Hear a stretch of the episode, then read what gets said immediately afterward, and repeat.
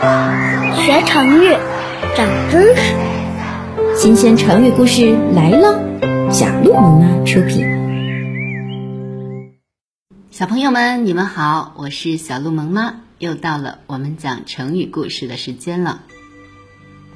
在战国的时候，韩国有一个女子名叫韩娥，她天生拥有一副好歌喉，靠着四处卖唱为生。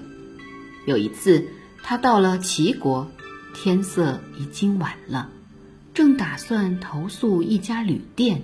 却因为身上的旅费早就已经用光了，他付不出来寄宿的钱。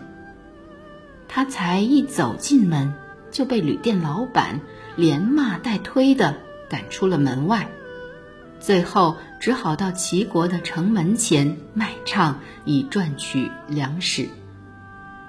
韩娥一想到刚才所受的屈辱，就觉得非常伤心。于是便唱起了悲伤的曲调。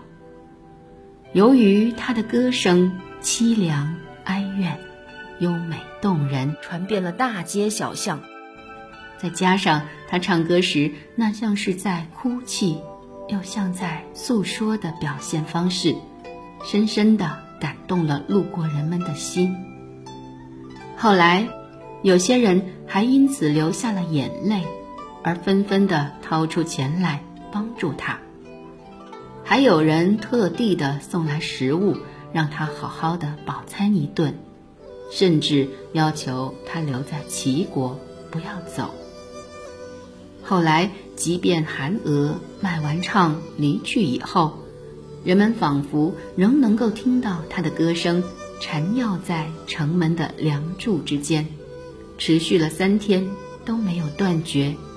就好像韩娥还没有离开一样。日子久了以后，大家都认为这个故事就演变成为一句成语：“余音绕梁，三日不绝。”原本呢，这个成语是比喻韩娥余留的歌声环绕屋梁，回旋不去。现在呢？当我们称赞一个人的歌声或者演奏的音乐很美妙的时候，都会以这个成语作为形容。同时，余音绕梁也可以单独使用，不一定非要跟上“三日不绝”这个尾巴。好了，现在你知道了谁的歌声可以绕着梁柱三天三夜了吧？不妨把这个故事讲给你的家人和朋友听。我相信他们也会更容易的记住这个成语。